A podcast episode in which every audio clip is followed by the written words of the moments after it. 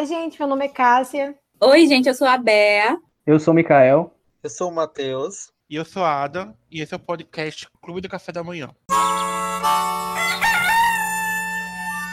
É chá o carneiro, é chá o carneiro. Se mete até com quem não vale o tempo inteiro. Presta atenção na confusão.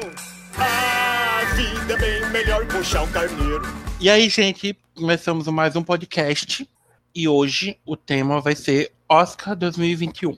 Para quem não sabe, estamos já na 93 cerimônia do Oscar, que vai ser exibida dia 25 de abril, dois meses depois do previsto, já que seria dia 28 de fevereiro, mas devido nosso atual momento de Covid-19, foi adiada para o dia 25 de abril. As nomeações foram anunciadas dia 15 de março de 2021, e hoje estamos aqui para falar sobre as nossas previsões, quem a gente acha que vai ganhar, quem a gente acha que a gente quer que ganhe, quem a gente acha que deveria estar no Oscar, mas não está, quem a gente acha que está no Oscar, mas não deveria estar. E vamos falar nossas opiniões a partir de agora. Como ainda é sobre previsões, né? Não vamos falar de todas as categorias. Isso. Depois né, tem planos de fazer um podcast sobre os vencedores, que a gente pode fa fazer um comentário sobre mais filmes. Uhum. Vamos falar só das principais hoje. As nossas. Porque já, já resumido essas que a gente vai falar, que, que são as principais, é melhor filme, melhor diretor, melhor ator e atriz, ator e atriz coadjuvantes e animação. Já entre elas, ah, eu mesmo, particularmente, não assisti todos os filmes. Eu assisti os que estão disponíveis é, nos serviços de streaming até agora. Não que eu não vá assistir o resto, porque viva a pirataria, mas é porque eu ainda não tive tempo mesmo. Mas até lá eu vou assistir ainda. Pegando o gancho de Matheus, também tenho que falar que eu não assisti todos os filmes. Na verdade, eu só assisti as animações, né? Por questões de saúde mental. Então, quando for sobre animações, eu volto aqui para falar com vocês, tá? Beijos. É, é, ao todo, a- o campeão de indicação do, desse ano foi Mank, que recebeu 10 indicações. Teve Judas no Messias Preto, Meu Pai, Minari, Nomadland, O Som do Silêncio e Sete Chicagos, com cinco indicações. A Voz Suprema do Eu- Blues e Bela Vingança. Pai, Quatro indicações. teu pai foi. Oi? Matheus! Teu pai. Ai, Matheus. Quatro indicações. Deus. Relatos do Mundo.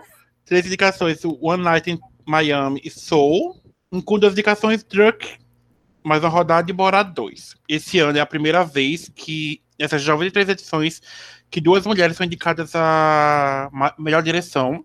Então, assim, pode ser que esse ano, depois de algum tempo, desde, se eu não me engano, desde 2010, por uma diretora ganhe novamente. Que a última vez que ganhou foi a Kathleen Bigelow com Guerra ao Terror. Então, pode ser que esse ano faremos um pouco de história novamente. Então, agora vamos Ah. começar nossas previsões. Vamos, com- vamos começar com o melhor atriz coadjuvante, que as indicadas são Amanda Seyfried com Mank, Glenn Close com Era Uma Vez Um Sonho, Maria Bagal- Bakalova em Borat, fita do cinema seguinte, Olivia Coma com Meu Pai, Sem Piadinhas Matheus, por último, Yon Yu Yu com Minari. Como é que pode a atriz coadjuvante É a ser Olivia. Colman e teu pai serem indicados? Ai, meu Deus. Mikael, quais são suas previsões para essa categoria? É, dessa categoria eu assisti três filmes. Foi Meu Pai, Mank e Minari. Então, eu não posso opinar sobre a Maria Bakalova, de Borat, nem a Glenn Close de Era Uma Vez um Sonho, que esse eu não vou assistir mesmo, não. É, dizem é, que a favorita é a Maria Bakalova, né? Mas, eu disse, não posso opinar. Dos três que eu assisti, minha preferida foi Oliva Colman, de The Father. Mas tem um lobby também muito grande para Amanda Seyfried. Uhum. E a atriz coreana, que não vou me arriscar tanto aqui no, na pronúncia, é, é uma boa atuação também, eu gostei bastante. Então, tenho até dificuldade em escolher, mas o meu favorito, pessoalmente, seria Oliva Colman, mas eu acho que vai ganhar a Maria Bakalova, mesmo sem ter assistido, mas é o que vem sendo mais comentado. Bom, eu só assisti Borat, então eu só posso opinar a respeito, né, da atriz que está concorrendo. Assim, eu gostei bastante da atuação dela. O filme em si é, dispensa comentários neste momento, né? Mas eu gostei bastante da atuação dela. Foi bem. Eu acho que foi um diferencial muito grande pro filme. Eu acho que a Maria foi o diferencial do filme. E aí a minha aposta é nela. Eu acho que ela que vai levar e eu que quero que ela leve mesmo. Apesar da Olivia, né, em The Father, porque, meu Deus, que filme. Mas eu acho que a Maria foi um, um diferencial e uma peça chave importantíssima, assim, no em Borá. Então, minha aposta é nela, e eu quero muito que ela leve. Matheus? É, eu, particularmente, prefiro que a Maria Bakalova ganhe. Eu acho que a Glenn Close em Era Uma Vez um Sonho, ela até demora a aparecer e ter tempo de tela. Tem uma primeira parte ali do filme que ela quase não, não, não tem espaço de, de cena para para atuar, para colocar em prática a personagem dela. Mas assim, a Maria Bakalova só tem 24 anos. Acho que esse é o segundo filme dela assim que de relevância crítica. Tem o Transgressão e tem esse. E sendo o Oscar como é, eu não acho que, que eles vão dar para ela, não. Acho que vai pro, pro, pra escolha fácil, acho que vai acabar indo pra Glenn Close mesmo. Então, eu vi todos os filmes do melhor atriz coadjuvante. Minha aposta é a Yeon Yoon Jung, de Minari, porque eu achei ela, pelo que eu tô acompanhando, assim, ela é uma preferida, mas, dito isso, a minha favorita ainda é a Olivia Colman, porque quem assistiu The Father sabe a dor que ela passou no olhar. E ela atuava muito com o olhar. Então, assim. E a Olivia Colman, pra mim, ela é perfeita. Então, assim, pra mim foi isso. A Olivia Colman. Mas acho que a Yon Yo Jun, desculpa a pronúncia que eu não sei falar, de Minari, é a que leva esse ano. A segunda categoria do dia é melhor ator coadjuvante. Os indicados é o Daniel Kaluuya, por Judas e o Messias Negro, o Lakeith Stanfield, por Judas e o Messias Negro, Leslie Odom Jr., por Uma Noite em Miami, Paul Hasse, por Som do Silêncio, e Sacha Baron Cohen, por Os Sete de Chicago. Mikael? É, então, isso aqui eu consegui assistir os cinco, os cinco não, os quatro filmes, né, já que repete Judas e o Messias, ne e o Messias Negro. Pra falar a verdade, eu gostei de, de todas as atuações, é até difícil falar. É, o Sacha Baron Cohen, ele tem um estilo de atuação que é um pouco repetida, mas aqui a gente consegue ver outras camadas do que ele pode apresentar. E isso é muito bom. Ele consegue. Na comédia ele é sensacional, né?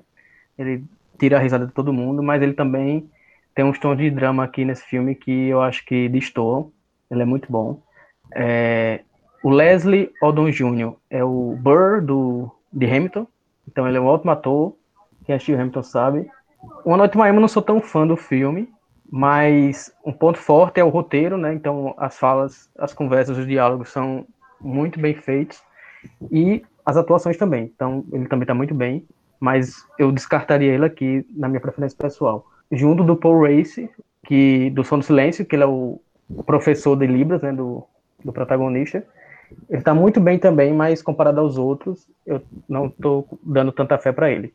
Aí chega para mim os dois favoritos, que é do Judas do Messias Negro, que pode meio que dividir a votação, porque ambos estão sensacionais nesse filme. Esse filme é muito bom e dá um show de atuação os dois. Um, um mais centrado, um, que é o Daniel Kaluuya, ele interpreta um personagem que ele é muito novo, jovem, no início dos 20 anos, só que tem uma responsabilidade, responsabilidade muito grande nas costas dele, e ele consegue transmitir isso, ele consegue realmente incorporar uma figura histórica, né? Já que esse, esse filme é baseado em fatos. E outro ator, Lake Stanfield, que ele tem uma, uma pegada mais de malandragem, né? No, no personagem dele.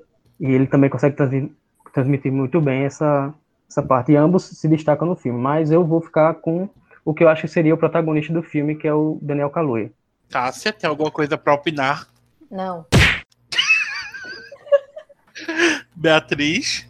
Essa categoria ela é meio polêmica, né? Por ter um ator que eu consideraria que deveria estar em melhor ator e o outro como coadjuvante, de fato. Mas quando chegarmos em melhor ator, a gente vai ver por quê. Mas então, minha aposta, tipo assim, quem eu acho que vai ganhar é o Daniel, o Daniel, não sei como é. Mas eu eu queria que quem levasse pela categoria em si fosse o Lacate, Lacate, enfim. Porque, apesar do, do personagem do Daniel e tal ser o protagonista e tudo mais, eu acho que a coisa do, do Judas pesou mais para mim no, no filme. Então, eu acho que ele deveria levar. Mas eu tenho quase certeza que o Daniel vai levar. Ele já saiu levando tudo aí no que concorreu até agora. E sobre os outros indicados, o Sasha era um outro que eu também apostaria, assim, que eu gostaria que levasse, né? Em outro cenário de, de indicados, eu gostaria que levasse, porque o personagem dele me surpreendeu muito e é um dos meus preferidos, se não o mais, do filme em si. Porque justamente a gente pode ver outras nuances aí do ator que estava acostumado a fazer aquela mesma coisa sempre. Então é isso aí, minha, minha aposta é essa, e eu queria muito que o Laquete levasse, mas eu acho que vai ser o Kaluuya. Matheus? Eu não acho que o, que o Sasha tenha chance alguma, mas eu gosto demais, demais da participação dele do set, em O Set de Chicago, enquanto personagem dentro da história em si. Que é, mas eu digo enquanto personagem para quem está assistindo mesmo. Na, na forma que é, o roteiro do filme se passa, ter ele ali nos momentos que ele está é importante para dar uma segurada mas eu acho que quem leva é o Kaluuya mesmo. Quem eu queria. Quem eu queria mesmo, obviamente, era o Sasha, mas quem eu queria realisticamente, acho que seria o Paul e o Som do Silêncio. Eu concordo com o que é, Matheus falou, que eu acho que o Sasha não teria muita, muita força nessa categoria.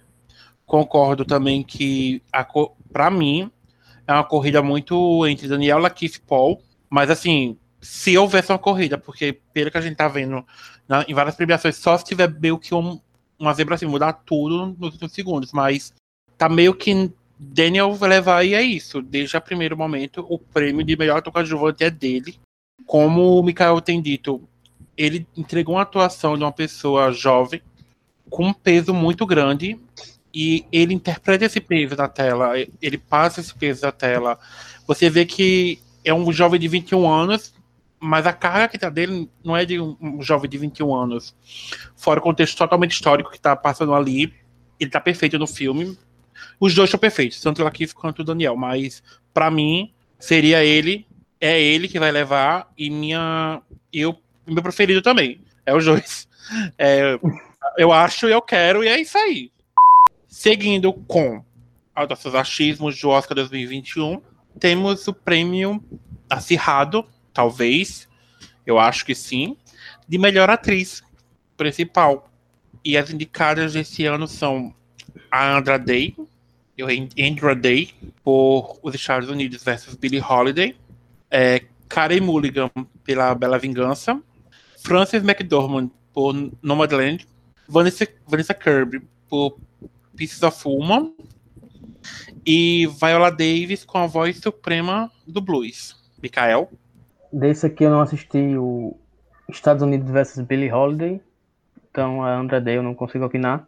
Tirando isso, eu gostei bastante de, das três que eu acho que tem chance, que é a Viola Davis, a Vanessa Kirby e a Frances McDormand. A Kerry Mulligan de Bela Vingança, eu acho que o filme é muito bom. Ela consegue demonstrar ali o, o ódio que a personagem tem e a tristeza também. Então, eu acho que é uma boa atuação, mas não acho que ela tem muitas chances aqui.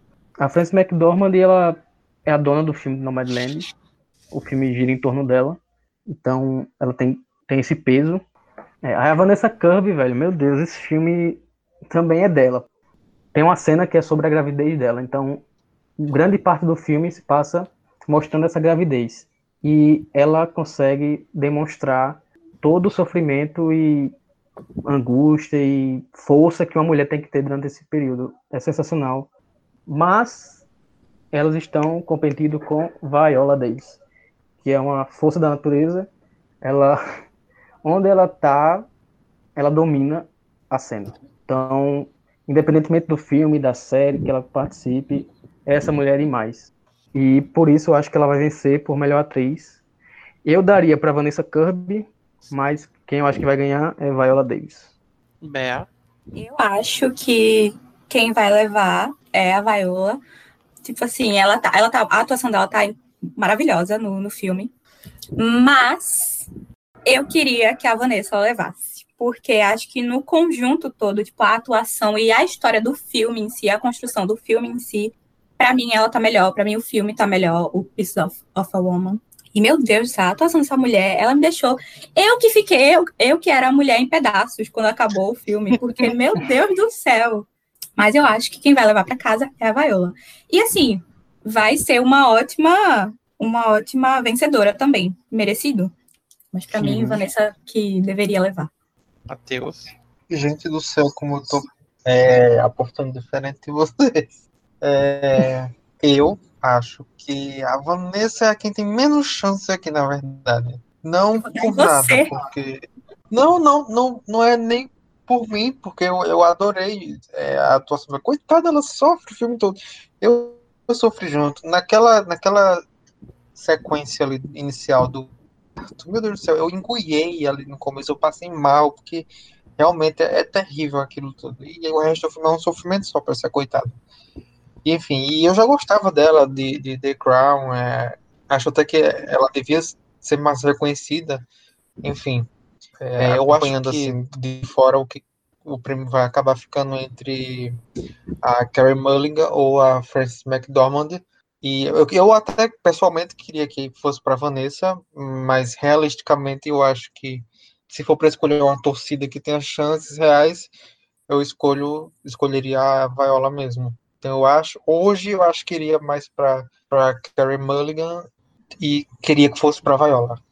E assistam um vídeo da Viola contra ela argumentos racistas que ela teve que ouvir toda a carreira dela, inclusive de ser chamada e taxada todo esse tempo de a Mary Streep negra.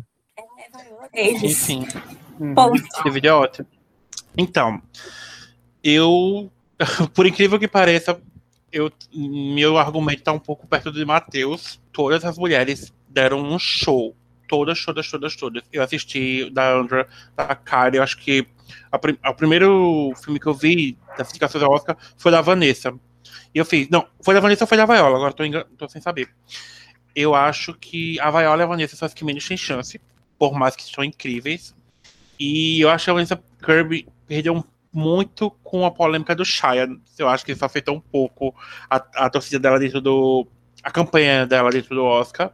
Porque sabemos como é essas coisas de Oscar, como funciona.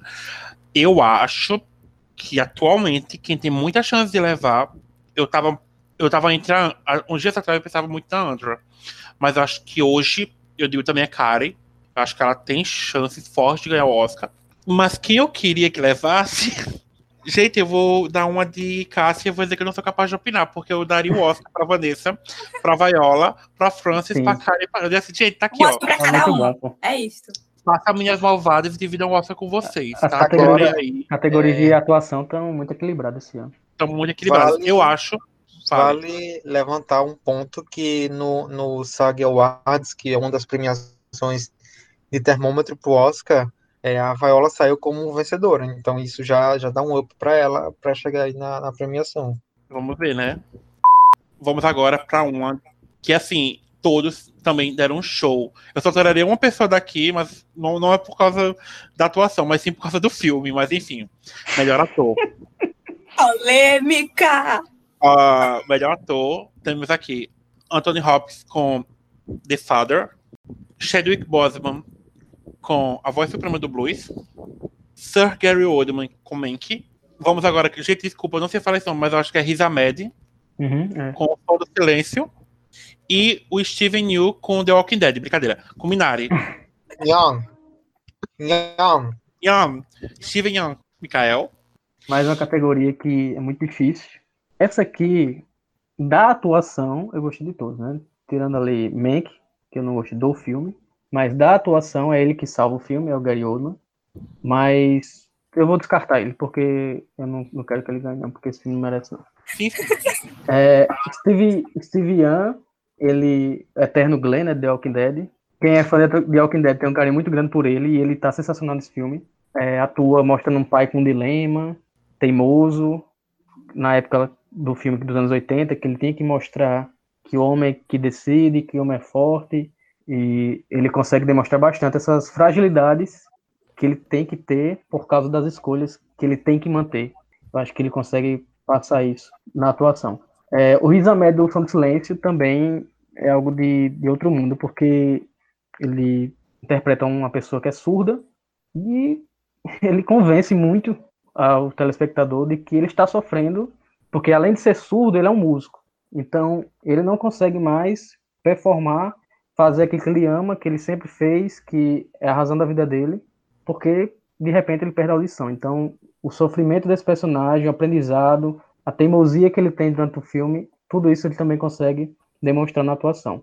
Aí vem para os meus dois favoritos, que é o Chadwick Boseman e o Anthony Hopkins. O Chadwick Boseman, ele também para mim ele deveria ter sido indicado pelo coadjuvante no Destacamento Blood, que também é como se fosse é, tem a teoria que o Spike ele sabia, mas ele já deu uma entrevista que ele não sabia que ele estava com câncer, mas parece que o personagem foi feito para é, glorificar o, o Chadwick Boseman no Destacamento Blood. E aqui também ele é um destaque, eu acho que ele vai ganhar, vai ser um Oscar póstumo totalmente merecido.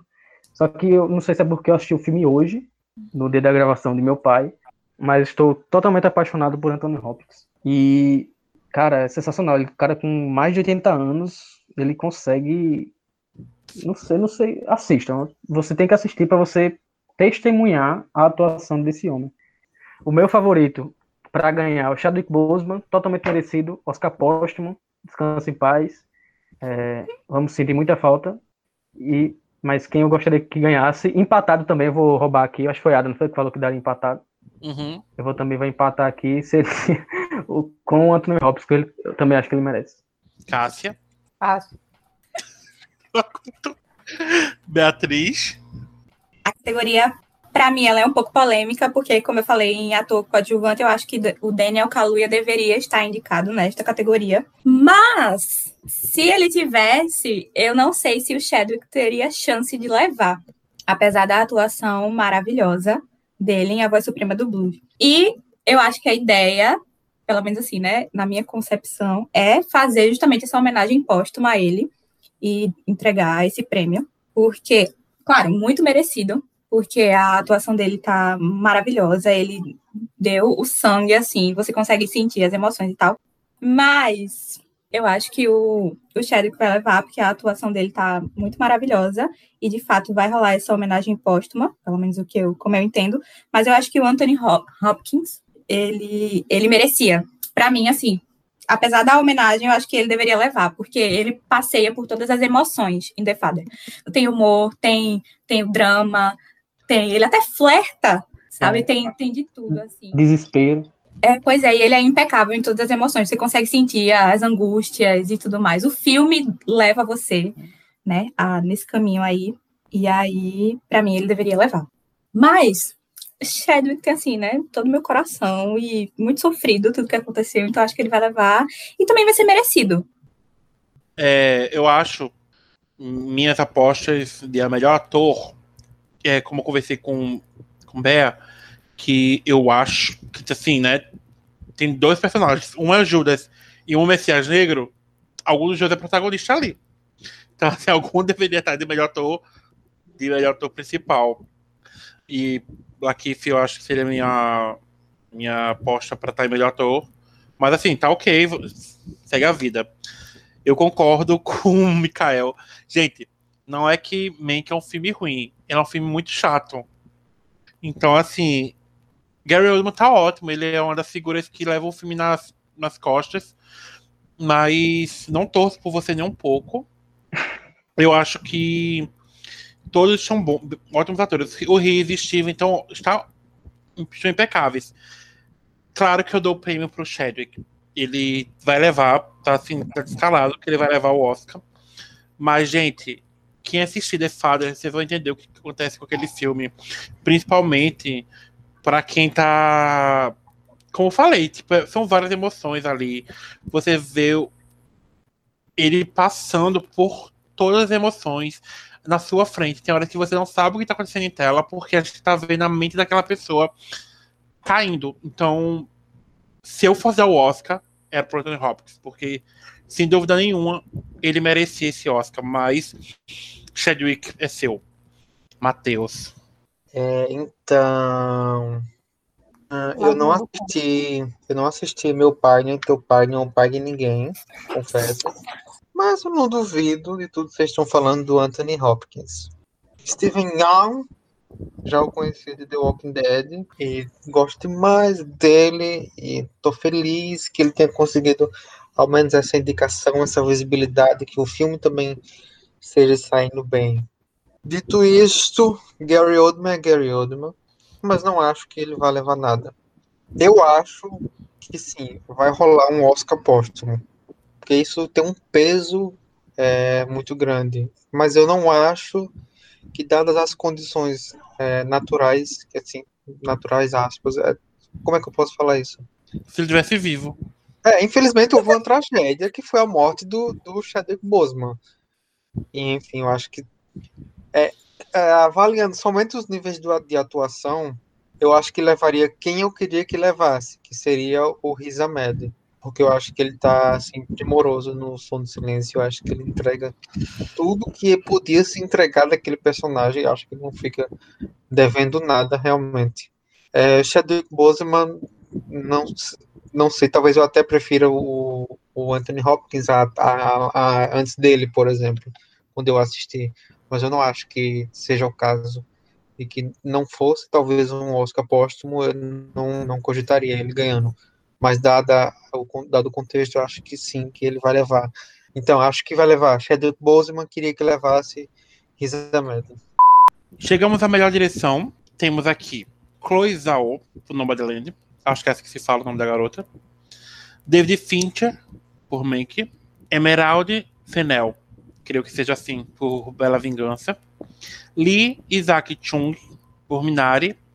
E Thomas Winterberg, Another Round. Mikael. Vamos lá, né? Falando de melhor diretor, já pode comentar um pouco mais sobre o filme, né? Ou sobre os, os filmes indicados, não fica tão preso à atuação. É, eu consegui assistir todos aqui também. É, o Drunk, mais uma rodada, ele é um bom filme. É um bom filme, eu gostei. É, inclusive essa dupla, que é o desse diretor Thomas Vinterberg e o Mads Mikkelsen, eles já fizeram também um outro filme sensacional, dinamarquês, que é o, se chama A Caça, inclusive ganhou o Oscar do ano. Esse daqui eu achei um bom filme, mas não é isso tudo. É, David Fincher, né? É com muito pesar que eu vou criticar David Fincher, porque eu amo todos os filmes dele. Amo todos os filmes dele, sem exceção, menos esse. A exceção é Mank. Não me cativou de jeito nenhum. Eu entendo, vou até comentar mais no, no melhor filme, né? Entendo a história que ele tem, mas não dá, não dá. É, é um filme que pode ganhar alguns votos, né? Por falar sobre cinema, por falar sobre. Ele pode ganhar alguns votos. O Lee Isaac, né? Chung, que é de Minari, também eu achei uma boa, uma boa direção. Eu gostei bastante do filme de Minari, é um dos meus preferidos do ano. Só que é, tem a Emerald Fernel sobre a Bela Vingança e Chloe Zhao, que são as duas mulheres da melhor direção, totalmente merecido. Poderia, poderia ter, ter a terceira, né? No lugar aí do, do Thomas poderia ser a, a, de Uma Noite em Miami, mas enfim. Quem eu acho que vai ganhar é a Chloe Zhao, porque assim como o, fi, o, o filme todo, na atuação, é da Frances McDormand, esse filme aqui, é, a produção e a direção é toda da Chloe Zhao. Ela coloca todos os... Tudo, tudo que ela quer. Eu acho que tudo, todas as cenas são pensadas. Ela se mostra muito presente nesse filme. Ela é a dona desse filme. Então, ela vem sendo aclamada aí. Sorte da Marvel, né, que vai ganhar uma excelente diretora para fazer os Eternos. Então, Chloe Zhao vai ganhar, vai ser reconhecida. É um, acho que é o segundo filme dela, assim, como diretora. Então, ela está se mostrando agora ao mundo e realmente mostrou que veio. Eu daria para ela e eu acho que quem vai ganhar é ela mesma. Então, acho que esse melhor direção tá bem, tá bem fácil. Beatriz? Eu acho que a Chloe leva. Eu assisti Nomadland aos 45 do segundo tempo para esta gravação, mas é, é um filme que, sei lá, tipo, a estética dele, a, as cenas, parece que foi tudo muito bem construído, muito bem pensado, e acho que é como o Mikael falou, ela tá presente em tudo, tipo assim, ela pensou em cada detalhe minucioso, em falas, em tudo mais, então eu acho que ela leva, e eu quero que ela leve, então assim, ela é minha aposta, e quem eu acho que, que vai levar, que eu queria que levasse. Matheus? Meninos, vocês sabiam, aqueles fofoqueiros, você sabia que a Cloizal foi aluna do Spike Lee? Ele, ele foi professor dela na, na faculdade de cinema, eu fiquei chocado. Eu, disse, ah, eu amei a fofoca assim, o jeito que começou a contar. É, então, eu, eu não assisti é, boa parte desses filmes. Eu acho que, aliás, eu acho que eu só assisti Mank. É, é, quem eu acho que quem, quem, quem vai ganhar é a Cloizal. Eu acho que isso é meio óbvio. É, mas quem eu queria que vai ganhar, não, não posso dizer quem eu queria que vai ganhar. David Finch foi único que eu acho, não acho que ele vai ganhar. Acho que é um trabalho importante, que tem um roteiro escrito pelo pai dele, que aliás é o único roteiro que o pai dele escreveu. É horrível. Não, o problema Ai, não tá. É porque é muito específico. É, é muito ruim. E o problema não é ruim. Não é, não é não ruim. É. Tanto não, não é, é ruim que é o filme mais indicado. Tem mais então ele não vai levar nada, de que adianta? Ele só é muito específico. ele, é, ele, é o, ele é o cinema falando de cinema. Ele é. Hum filme cult, ele, ele, ele faz referência a si mesmo, ele é, enfim. É, quem vai ganhar? Coisa, quem eu queria que ganhasse? Zack Snyder. Zack Snyder, melhor direção. ah, meu Deus, como é okay. Ó, quem, quem assistiu o filme bom, assistiu Cidadão Kane, que é, é a mesma coisa, tipo assim, é um filme bom, mas meio que não é um filme bom. Pra mim é isso. E Mikael concorda comigo. Quer assistir filme bom David Fincher? Vê todos os filmes que ele fez antes de Mank. Isso, todos. Aí, até Vidas em Jogo, que é pronto. mais ou menos, mas é da 10 dos alimentos. Oh. Então, gente, é, minhas apostas, né? Eu, eu assisti todos os filmes. Infelizmente, assisti Mank também, não recomendo. Uh, eu acho disparado que a Chloe vai levar porque ela fez tudo. Ela e a Frances se juntaram e assim, vamos fazer um filme das duas? Vamos. Então vai ser assim, você atua, eu dirijo e faço tudo. Ela disse, tá bom, vamos lá fazer o um filme pro Oscar. Ela se juntaram e fizeram o filme pro Oscar. E aí saiu uma atleta. É isso, um filme para o Oscar. Ele é bom, ele é ótimo. Mas assim, você também pode olhar pro celular e é isso, passou, não perdeu nada. Dito isso, eu acho que todos mereciam levar, menos o David Fincher. Mas eu acho que a Chloe, eu queria que a Chloe levasse mesmo, sabe? Assim, eu vou fazer uma festa muito grande para ela levar, porque eu sou esse tipo de pessoa que torço pra essas coisas continuando nossas indicações ao Oscar, vamos já tão esperada indicação é, de Cássia. Melhor animação. Segundo momento. Os indicados são A Caminho da Lua, Dois Irmãos, Uma Jornada Fantástica, Shaw, O Carneiro, o filme A Fazenda Contra-Ataca, Soul e Wolf Walkers. Mikael. Então, é, animação é o gênero que eu menos gosto de filmes. Então, eu procuro não assistir tanto. Por isso. Não, eu não procuro. Não é. Eu a palavra, não é procuro, é. Eu não assisto tanto. É, então, eu escolhi aqui o favorito para assistir, que foi Soul, foi o único que assisti. Eu gostei do filme, mas assim, não me, não me prende tanto, entendeu? Mas é o meu favorito, que eu acho que vai ganhar. É da Pixar, né? Toda vez a Pixar ganha. E também foi o que eu mais gostei, porque foi o único que eu assisti. Bea? Da categoria de melhor animação, eu só não assisti Chau Carneiro. E. Minha nossa. E aí, assim, quem eu acho que vai levar é Soul, e quem eu quero que leve é Soul mesmo. Mas Wolf Walkers também é um filme que eu achei muito fofo. E eu, eu fui atrás, né? Eu vi que, que ele teve um orçamento meio baixo. Ele fala sobre a cultura local, que agora eu esqueci o lugar. É Irlanda, meu Deus? Acho que é, viu? E aí, o Wolf Walkers, ele tem também. Eu não sei se é estética que, que chama, tipo assim, mas ele tem. Ele é diferentinho das animações normal. Ele parece que é feito a lápis, sei lá. Não sei se deu para entender. A pintura. É, isto. Mas sou aí, né? Unânime e muito maravilhoso. Vai ser super merecido, porque, meu Deus, que filme. Me deixou aos prantos também. Não que eu seja muito difícil de chorar, mas veio num momento muito necessário para mim, assim, a, pelo menos a mensagem que eu absorvi naquele momento né? E impecável. Eu ah, não acho que isso vai levar a brincadeira. Tô, tô brincando, eu acho que é impossível isso. Na minha opinião, ele vai levar e ele merece levar, porque ele é um filme lindo. Ele é um filme que a gente precisa. Sabe quando a gente falou que WandaVision é, foi uma série precisa nesse momento? Soul foi um filme preciso nesse momento. Ele vai além, né, de, um, de uma simples animação. Eu acho que como Cássia vai dizer prevendo, é, ele não é um filme para criança, porque ele tem as nuances, ele tem a explicaçãozinha, ele tem uma visão, ele tá ali para ser além, e ele vai além, ele é além. E eu acho que é, isso é lindo de Soul. E eu acho que Soul vai levar, e ele merece levar, e eu quero que ele leve. Para mim, Shawn Carneiro não deveria estar aqui, mas eu não sei. Eu acho que é para dar diversidade. A, a, acho também não, ou não tinha animação para colocar, certo? Dois Irmãos é uma animação muito gostosinha de se assistir, mas não tem a grandeza de Soul. O Caminho da Lua, eu me surpreendi com a animação da Netflix, com, com as musiquinhas bem legaisinhas. É bem gostosinho de assistir, mas é um filme também bem esquecível, mas é muito gostoso de se assistir, eu recomendo. E, como o Bea falou, a única, o único, se não fosse Soul, se eu não quisesse que Soul levasse, seria o Wolf Walkers. Eu achei ele um filme muito gostosinho também. A história é muito, muito lindinha. Os gráficos, toca Aurora. E ele é um filme que vale a pena. Dá licença, que chegou o meu momento agora, Matheus, por favor. Tambores. E agora a Cássia irá falar. Chegou o meu momento. Bom, a aposta mais óbvia é Soul, né? Todo mundo aqui já falou.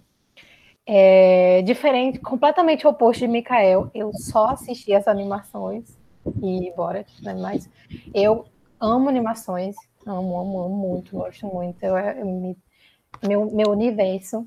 Eu acho que traz um alívio, assim, sabe, assistir. E as que foram indicadas esse ano, eu acho que trouxeram muito essa questão do, do alívio mesmo. É, como a Adam falou a respeito do momento que a gente está vivendo, eu acho que é, Soul traz, traz mais de uma mensagem. É, eu acho que eu assisti duas vezes e eu entendi coisas diferentes nas duas vezes que eu assisti. Eu assisti a última vez essa semana para refrescar a memória e eu senti uma mensagem diferente da primeira vez que eu assisti. É, vou colocar o fator também momento. No, no, momento que eu assisti a primeira vez, eu estava em, é, com sentimentos diferentes, dessa vez eu estava né, com outros sentimentos. E eu acho que isso influencia na, na, na forma como você vê o filme. Como o Adam também falou, é, não, eu também não acho que seja um filme para crianças. É uma animação, é bonitinho, mas eu não acho que seja um filme infantil, porque as crianças vão assistir, vão achar bonitinho, é colorido, chamativo, é, a forma como os Zés são feitos, isso chama atenção, as, as almas já também, né, as luzinhas verdeadas, uma coisa assim bonitinha, isso chama muito a atenção das crianças, mas eu acho que foi um filme completamente voltado para o público adulto, no momento que, tipo assim, cada dia mais vem essa cobrança, eu acho que também para o público jovem, se, se voltasse, eu não sei se qual foi a audiência do público jovem, mas eu acho que, deve, que, que deveriam assistir, porque a cobrança é, que existe em você fazer algo da sua vida, em você ter um propósito de vida. E aqui eu também vou incluir a questão religiosa, que isso também conta muito. Muitas vezes você é sempre cobrado, ou sempre falam que você tem uma, uma coisa que você vai fazer o resto da sua vida. É, desde a gente já passou por isso, né, do ensino médio, você ter que escolher uma profissão, você fazer um curso. A gente aqui passou pelo curso de jornalismo. Uhum. E muitas vezes a gente passa e tá, não é isso que eu quero fazer. Foi o meu exemplo. Eu passei pelo curso de jornalismo e descobri que eu não queria é, isso para minha vida. Tipo, esse, o, o, jornalismo raiz, digamos assim, né, de estar tá no jornal, ser repórter, enfim. E existe muito essa, essa cobrança hoje em dia, de você ser alguém na vida, como falam, como os pais sempre falam, você ser alguém na vida. E o filme traz essa leveza. Ele mostra pra gente que existe leveza, que a gente pode olhar para o universo com leveza. Assim, você já é alguém, você não precisa ser alguém na sua vida, você já é alguém e você não precisa ficar buscando propósitos na sua vida, porque você simplesmente você já está aqui na Terra. Existir já é um propósito. Então, eu acho que a mensagem que o filme traz é extremamente importante e o fator Disney também conta muito para ele ser um favorito. Também tem aí Dois Irmãos, que é um filme muito legal de assistir, a mensagem também é muito legal, a questão familiar, é, a história deles como irmãos. Quando eu fui assistir, eu esperava que eles tivessem mais conflitos, mas na verdade mostra como eles eram unidos e eles não percebiam isso. Na verdade, o irmão mais novo não percebia o quanto ele era ligado ao irmão mais velho. E eu fiquei bem surpresa assistindo, gostei bastante. É, eu não assisti o outro que vocês falavam, eu sempre esqueço como é a pronúncia. O Walkers? É isso. Eu não assisti o Wolf Walkers, é, mas pela, pela, pelo trailer e tal, pela mensagem, deu para ver que ele é um filme bem, bem bonito, assim, bem gostoso, bem gostoso de assistir, como vocês falaram. E Chau Carneiro, assim, eu gosto de Chau Carneiro. eu assistia na TV Cultura, tá? Vou, vou me expor aqui. Eu assistia muito Chau Carneiro na TV Cultura. É um desenho bobinho, estilo Macha e o Urso, Pingu. É um filme bobinho. Esse sim é um filme para criança. Talvez tenha entrado por conta disso, não sei, por ser um filme realmente mais infantil, um filme assim que não necessariamente precisa trazer uma mensagem, ser realmente só uma animação, um entretenimento infantil.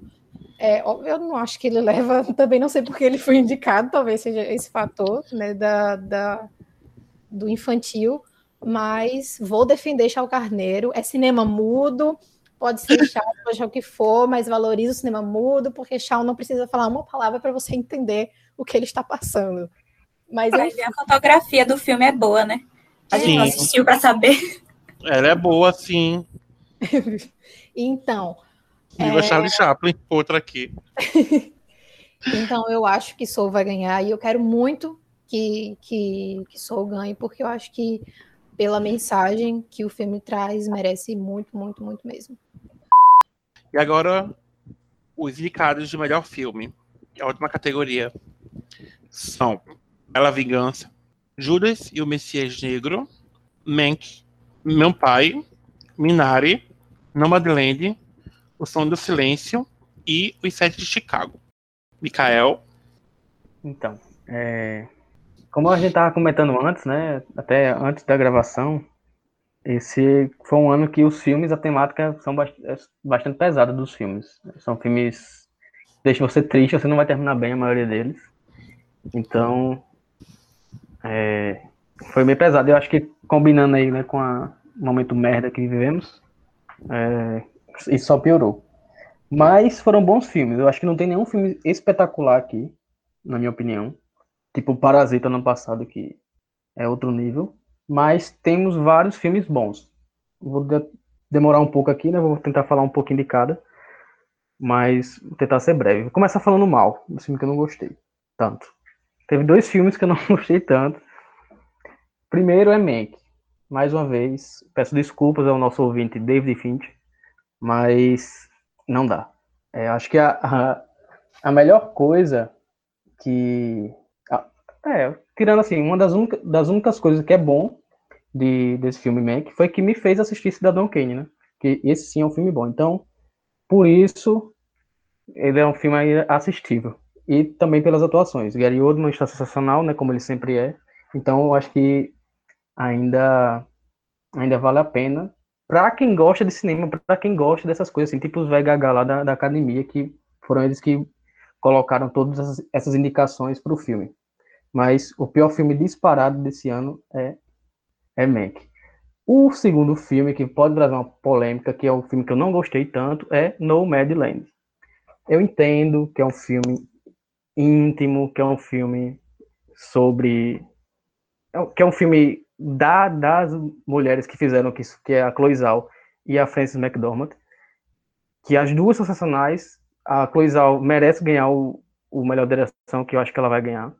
Mas a história do filme não me pegou tanto. Eu entendo também que para algumas pessoas a história vai pegar. Então acho que isso é uma opinião bem pessoal mesmo.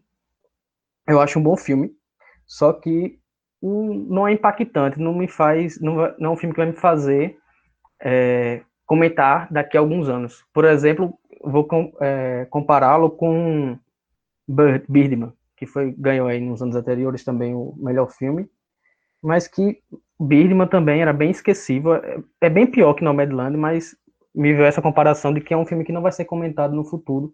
É, eu acho que vai ganhar é Nomadland. Assim, o Nomadland, ele, o diálogo é muito bom.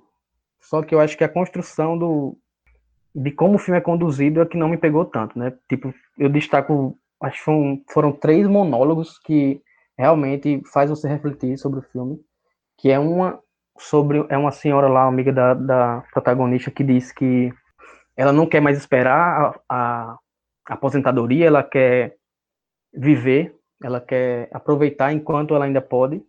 É um monólogo muito, uhum. muito bem feito e me fez é, pensar bastante. Outro, outro monólogo também é de uma outra personagem que tá, descobriu que está com uma, uma doença muito muito grave, vai morrer e também ela dá um, um testemunho assim, uma uma fala muito bem muito bem feita. E por último, o último monólogo que eu destaco desse filme que também me impactou foi é, de um personagem que ele fala sobre o filho dele que ele perdeu, que também é, é muito interessante e muito bonito.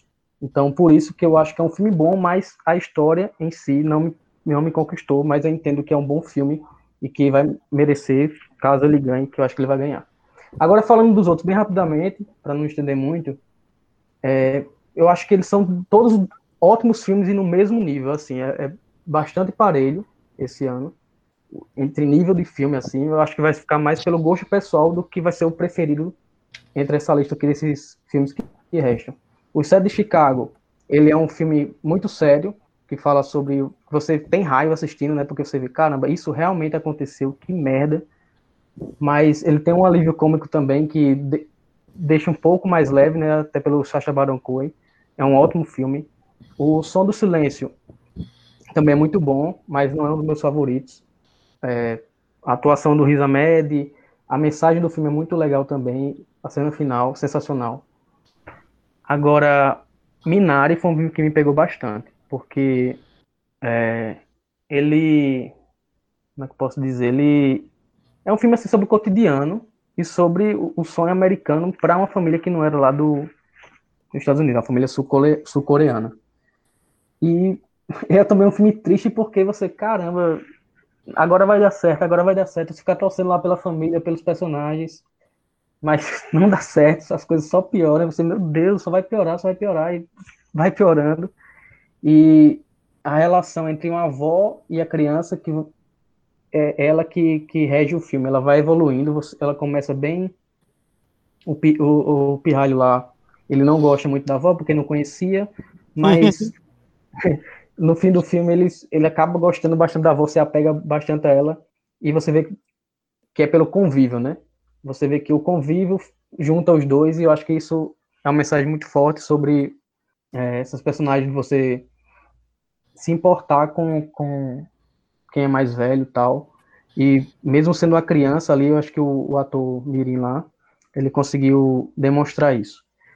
É, qual é o que falta? Bela Vingança. Bela Vingança, ele é um filme muito importante, que também é triste, como eu disse, né? Todos os filmes aqui vão deixar você para baixo. Só que no final ele dá uma satisfação para você, mesmo que não seja das melhores. É, principalmente para quem é mulher, eu acho que esse filme vai pegar bastante, porque é algo que elas convivem diariamente com no dia a dia delas. Então, esse filme também é muito bom. E os meus dois favoritos, que são Meu Pai, The Father, e Judas e o Messias Negro. Como eu disse, no melhor ator com Anthony, Anthony Hopkins. O The Father, eu acho que hoje, no dia da gravação, então, o filme está muito fresco na minha memória que eu ainda estou pensando bastante nele, porque assim como eu comentei sobre a relação entre os mais jovens com os mais velhos, aqui no meu pai isso acontece de forma ainda mais intensificada. Eu acho que se você tiver algum histórico na sua família de, de algum avô que você gostar bastante, algum avô que você gostar bastante, de alguém que passou por alguma doença no fim da vida, esse vai pegar muito em você. E a atuação é sensacional da Tony Hopkins. Você dá vontade de você entrar no filme, abraçar ele e dizer que tá tudo bem lá pro personagem, porque ele consegue passar todo tudo que aquele, aquela, aquele personagem está passando ali no, no filme.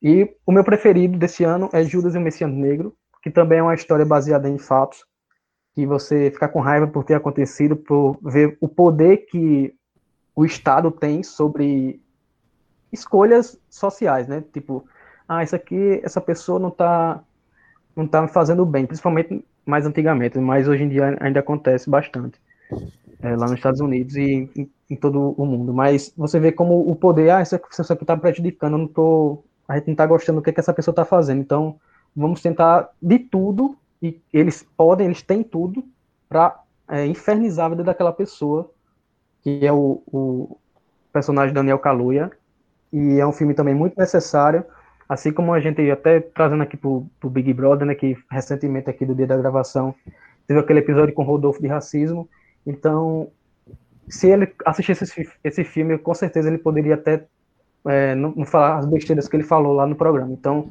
é um filme importante, é um filme necessário e para mim ele levaria, mas quem eu acho que vai levar é Nomadland.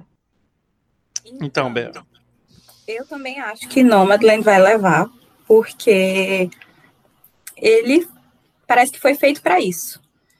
Mas, dos indicados, eu confesso que eu, eu tenho três favoritos, que é The Father, Judas e o Messias Negro e O Som do Silêncio. Apesar de eu gostar muito, de, de eu ter gostado muito de Os Sete de Chicago, esses outros três, assim, tocaram mais, mais fundo ali na alma por questões diferentes.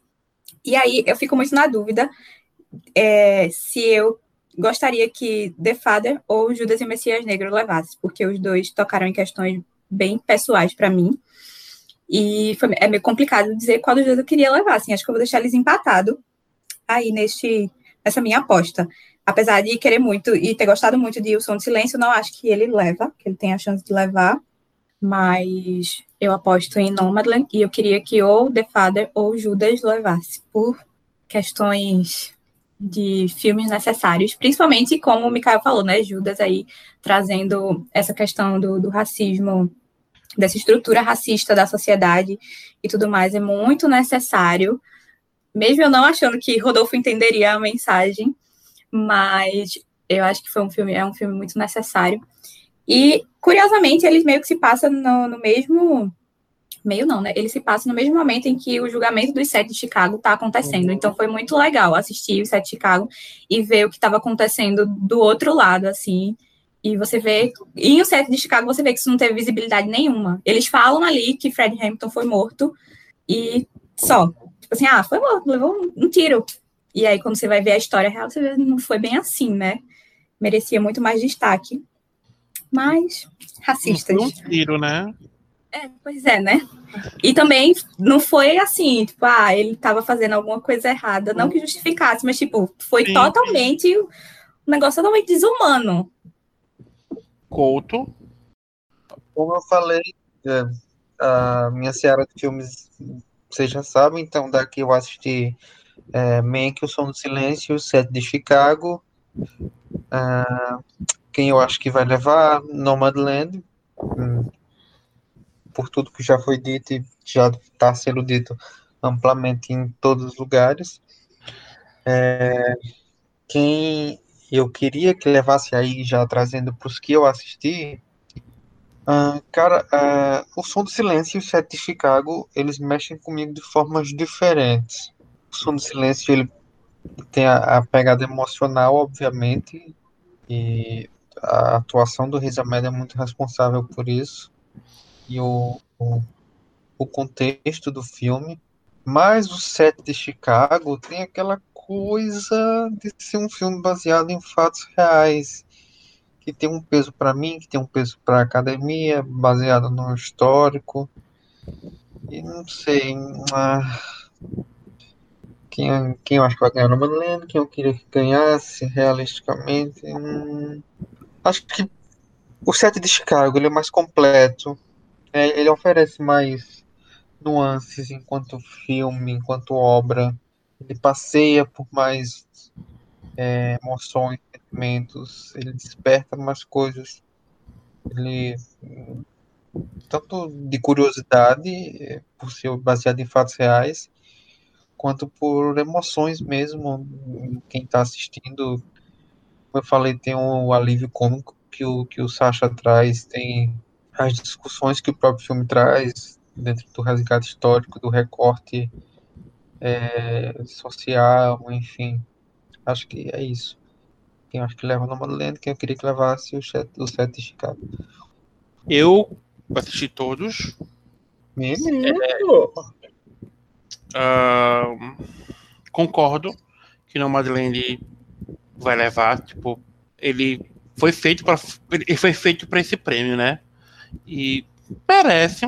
Ele é um filme que merece devido à sua atuação da sua protagonista, devido a seu a sua direção ao que ele entregou o que ele se propôs. Então, eu não fui assistindo Madeleine pensando uma coisa e saiu outra, e eu saí, nossa, não, não era isso que eu esperava. Não, eu esperava o filme para Oscar e ele é um filme para Oscar e acabou. Bela Vingança, como Mikael falou, ele é um filme extremamente forte. Como todos esses filmes são extremamente fortes, menos Mank. É, você. Você fica revoltado, tanto que o nome original dele é, é, fala sobre a protagonista, que é a garota que tinha futuro, que é Promise Young Woman. E algo acontece na vida dela e ela não é mais.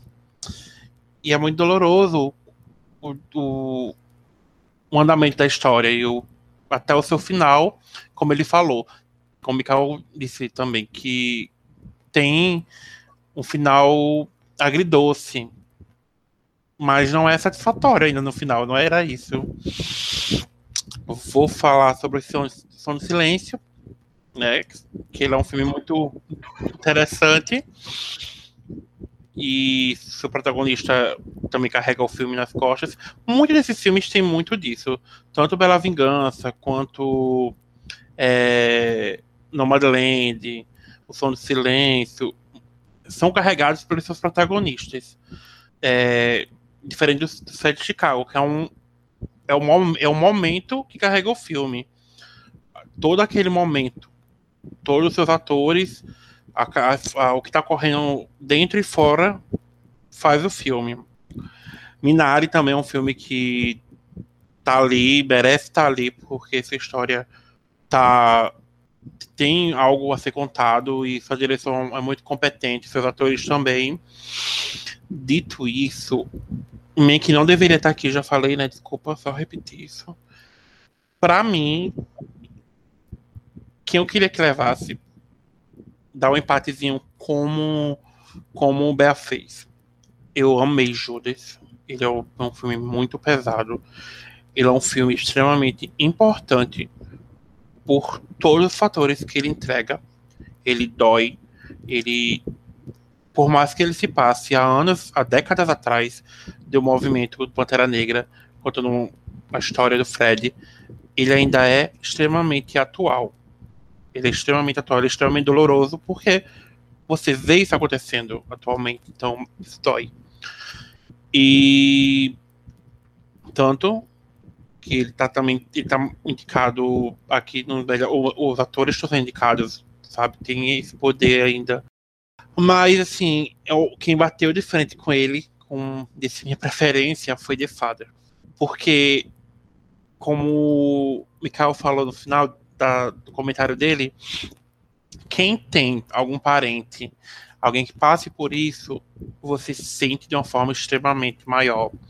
Porque eu convivo com uma, avó que tem Alzheimer, então eu via aquela, aquela a, a, a dificuldade dele, a, as mudanças dele, a, tanto as, brigas, as alegrias, a, os surtos e assim no, no, no pensamento.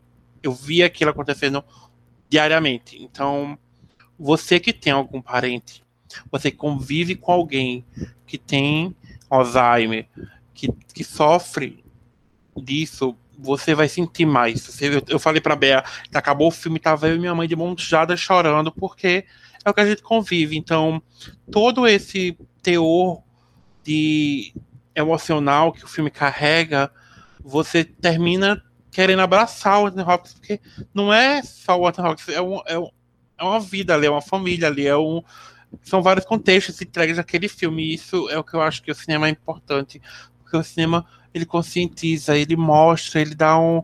No mesmo tempo que ele mostra a dureza da vida, como ele, como The Father é, como Judas é, ao mesmo tempo você se ter abraçado também pelo cinema, e é isso que é importante. E é isso que muitos desses filmes passam. Porque por mais que Fundo do Silêncio é um filme pesado, no final brota ali uma esperança. No Minari também, tanto que eu, quando eu falei de que Cássia não queria assistir filmes que são todos extremamente pesados, são filmes que faz chorar. Eu falei, não, mas no final de Minari tem aquele resquício de esperança. Então, é isso que o cinema faz. O cinema dá esperança. O cinema mostra um futuro que pode existir felicidade. Eu acho que é, e eles doeram um pouco, mas no Madeleine mostra muito a, a liberdade. E é isso que a gente prega muito, busca muito. Então, cada filme aqui tem sua importância. E trazendo isso para a vida real, é isso que é muito bom do cinema. Eu acredito que no Madrid vai ser bom para esse momento ganhar, como eu já falei, devido a, a, sua carga e tudo, e sua direção e sua atuação. E eu fico com. O que eu queria que levasse era o empate entre Judas e The Father. E eu quero mudar meu voto. Certo. Polêmica. Bomba, bomba. Ok, ok. okay, okay. Veja, vou mudar os dois de uma vez, ó. Quem eu queria que ganhasse não, vamos mudar só quem queria ganhar, porque quem vai ganhar não vai mudar, porque não tá aqui. Ah. Quem queria, quem deveria ganhar, tá? Homericamente. Ai, meu Deus. E a academia tivesse peito e coragem. Pronto. Todo mundo sabe já qual, o, que, o, o que eu vou falar aqui. Mas não teve coragem tempo. de falar aí. Não teve tempo de ser. Passou do tempo. Quando o filme foi lançado. Deixa para 2022. Mas se o Oscar tivesse coragem, o Oscar adiava o prazo para poder ter ele. Ah, claro. Porque ele, claro, ele né? é a Ele quem? Ele quem? quem? Quem será? Quem, quem será? Quem? quem? Raimundo Donato. Snyder Cut! Ele! ele jurou, né? Jurou ele agora. Só pra me saber, direção Zack Snyder. Melhor filme, Sim. Snyder Cut. Snyder Melhor Cut. ator. É melhor epifania. Ator, Henrique Cavill. Cavill. Melhor, melhor ator. Gal Gadot. cara. Melhor ator coadjuvante, Ezra Miller. Ator coadjuvante, Ezra Miller. Ray Fisher. Atriz coadjuvante, Amy Adams. Amber Heard. É a coisinha lá. A Mera. Amy Adams dando café pro policial. Então, gente, Bom, agora que acabaram as nossas apostas para os indicados, vamos saber a opinião de cada um sobre quais filmes deveriam estar nessa competição, mas não estão, os que ficaram de fora do churrasco do Oscar. Matheus, começa, porque você já tem um específico para falar. Snyder Cut. Ah, meu Deus. É... Eu acho realmente que Demon Slayer e Messi Noyaba merecia uma indicação ali em melhor animação. É, estranhei não ter destacamento Blood como Mikael já falou, e até o próprio Spike Lee, ele mais, o peso que ele tem e não, não estar aqui, eu realmente estranhei. É, Relatos do Mundo, com o Tom Hanks, estranhei. Estranhei a Zendaya não ser, nem ser, não ser nem indicada, porque ela vinha sendo muito comentada antes, muito apostada, apesar do filme não ser muito legal. E hum, acho que é isso. Se você tem mais algum, não que eu lembre. Micael! Pronto, então é. Como eu comentei já e Matheus acabou de falar, é, destacamento Blood, principalmente o Chadwick Boseman ali para coadjuvante. Spike Lee, Spike Lee também. É, eu sei que a academia não, não considera bem um filme e tal, mas Hamilton teria que estar aqui indicado. É, assistam Hamilton, quem puder, por favor. É um filme sensacional. Você não vai se arrepender. E também um filme que eu gostei bastante e que estava até sendo premiado aí no, no, ano passado, né? Eu acho que acabou esfriando porque foi lançado um pouco cedo. É, nunca, raramente, às vezes sempre, é um filme muito. Também é um filme pesado, né? Para variar aqui do, das indicações do Oscar, mas eu acho que é também um filme necessário para você ver e também é, é, bastante íntimo. A atuação, então, fala sobre. É um filme que fala sobre aborto e eu acho que também você deve assistir, dá uma chance aí, porque é um filme, pra mim ali, brigaria com o Judas e o Messias Negro e o meu pai, que foi, foram os meus filmes preferidos. Então, Brigaria com meu pai. Tem mulher Com mais fácil. Brigaria com o Judas, com o Messias Negro, Messias Negro e com meu pai. É um brigalhão mesmo. Bela. Brau. Então, eu esperava que a Zendaya fosse indicada. É, apesar de eu achar o filme um tanto esquecível também, mas eu esperava ver a indicação dela. Eu também esperava que Spike Lee fosse indicado por destacamento. E eu acompanhei, né, logo no- quando saiu os, os indicados e tal, a polêmica sobre "Ih, Bacurau, cadê Bacurau e tal. Apesar de eu achar que Bacurau é superestimado, eu acho que ele Cancelada. ele deveria Concordo, Beatriz. Porque, cara, apesar dele ser superestimado no nosso contexto aqui, ele é um, um puta filme.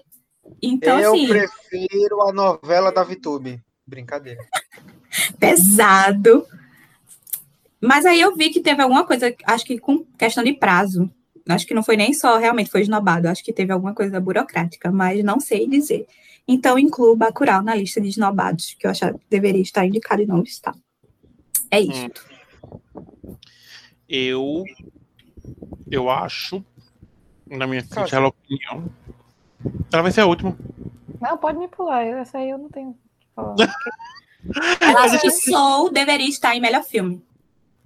Eu. Eu acho que Meg não deveria ter nenhuma indicação. Meu Deus. É, não sei nem porque ele tá aqui, mas tudo bem. Tá bom, eu deixo a indicação do Gary Oldman. Eu acho, eu acho também, assim, as técnicas, tipo, fotografia, alguma coisa assim, eu acho que tudo bem. Ah, eu acho que o Médici deveria ter indicação de melhor ator pro Druk. Porque ele tá muito bom. Ele sempre tá muito bom. E eu sou cara de Hannibal até hoje, então sempre que tiver um Médici, eu vou dizer o Médici deveria estar aqui. Sim, porque ele merece todos os prêmios do mundo. Ou pelo menos indicações de prêmios ele merece. Ah, concordo com Matheus, que eu trocaria super fácil a indicação da, da Amanda pela Lily Collins, porque ela estava realmente mais coadjuvante, mais tá sendo mais atriz do que ela. Nada contra a Amanda Seyfried, inclusive adoro ela. Adoro Exato. ela. Ela deveria ter o Oscar por Meninas Malvadas. E por Garoto Infernal. Ah, e aí, pelo amor de Deus. Mamma Mia, ícone de filme. Eu acho também, ó. Ah, concordo com um comentário que fizeram há pouco tempo de que Soul deveria estar de melhor filme, hein? Não acho que deveria levar, mas uma indicação,zinha Eu ia até acho- zoar falando isso, tipo, eu só ia falar zoando. mas eu concordo, isso é uma coisa que eu concordo. E faltou duas vagas, né? São dez filmes pode ser. É, eu acho Ah, que mas eu acho que ia ficar pouca, pouca, pouco filme na melhor animação. não, eu mas acho que podia assim, ser os dois, não? acho É. que meteram o Shawn ali porque teve pouca animação, entendeu? No ano passado. Então, ah, gente, saiu esse filme chamado Shawn Carneiro. Não sei o que você tá. Tem um carneiro no, no filme, bota aí. É animação, é massinha de modelar.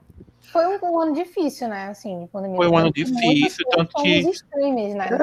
Sei É. Era só fazer a versão animada da Liga da Justiça de Zack Snyder. E eu acho que a Regina King de One Night in Miami, ela deveria estar de melhor direção. Que é One, é, não, One Night in Miami, ela deveria estar em direção. Porque ela foi muito competente no que ela fez. Ela, é, um, é um filme simples, é um filme que se passa numa noite em Miami, como o próprio nome diz. e eu acho que Já deu a sinopse, obrigada. Aí, eu acho que ela deveria estar indicada assim. E só, sabe? Eu acho que a Gadot deveria ter melhor atriz. Gente, mas olha que coisa fantástica, eu tava pensando. É, tipo, poucos, pouquíssimos anos atrás, é, a gente tava, a gente assim, não a gente junto, é, discutindo é, o, o, o conservadorismo da academia em aceitar filmes de origem do streaming. E, tipo, quando, quando foi aceitar um filme, foi, tipo, uma revolução total. E, tipo, E hoje não. Obviamente que por um, um motivo triste, que ninguém queria que fosse por isso, né? Que é a pandemia, que enfim, que todo o cinema, a forma de consumir cinema foi remodelada nesse período. Mas a gente está vendo aí que é quase que um meio a meio de, de, de, de filmes exclusivamente de streaming, competindo com filmes de cinema. Enfim, e, e é, é um, um, modelo velho sendo quase que obrigado é, a aceitar e a se remodelar para não se perder e, Mas vocês estão ouvindo é isso? isso? Queria... E o, o, filme mais, o filme mais indicado é, é Mank, né? Da, que é de streaming. Vocês estão ouvindo isso? O quê? O choro do Nolan. Também aquele filme. baseado nisso, no choro do Nolan. Aquele filme que ele fez, só por Deus, hein? E tanto que, como você falou, a maioria dos filmes realmente foram direto para streaming. Porque não tinha cinema para ir. Então, assim, Christopher Nolan, você, quem perde é você, você sabe que você perdeu. E é isso. Ó, o bolão do, do podcast ficou assim: melhor atriz coadjuvante, a Maria Leva, a Maria Bacalova, o Borá. Filme de cinema seguinte, que está disponível da Prime. Uh, melhor ator coadjuvante, não teve para ninguém. Daniel Leva, disparado. O filme está disponível no Torrent. Quem quiser assistir, vá lá. De melhor atriz, quem leva é a Viola Davis, com o filme A Voz Suprema do Blues, está disponível na Netflix. E assim, ficou bem dividido, bem dividido, inclusive. Três para Viola, dois para Karen Mulligan, duas pessoas que queriam que a Viola levasse e duas a Vanessa. Então, assim, gente, a Viola disparou. Melhor ator, o Chadwick Boseman pegou todos os votos. Melhor animação, Soul, tá disponível no Disney Plus. Melhor direção de filme, todo mundo votou na Chloe, só uma pessoa votou no Zack Snyder, pedindo o Snyder Cut. Então, assim, Nomadland está presente também no Torrent. E melhor filme, quem leva é Nomadland. Então é isso, gente. Espero que vocês tenham gostado de mais um podcast. Vão lá no nosso Instagram, arroba Clube Café da Manhã. Comentem o que vocês acham, as apostas de vocês para o Oscar. Então, deem também sugestões de outros temas para a gente. É isto. É... Beijo para vocês. E tchau, tchau, pessoal. Tchau, até a próxima. Até a próxima.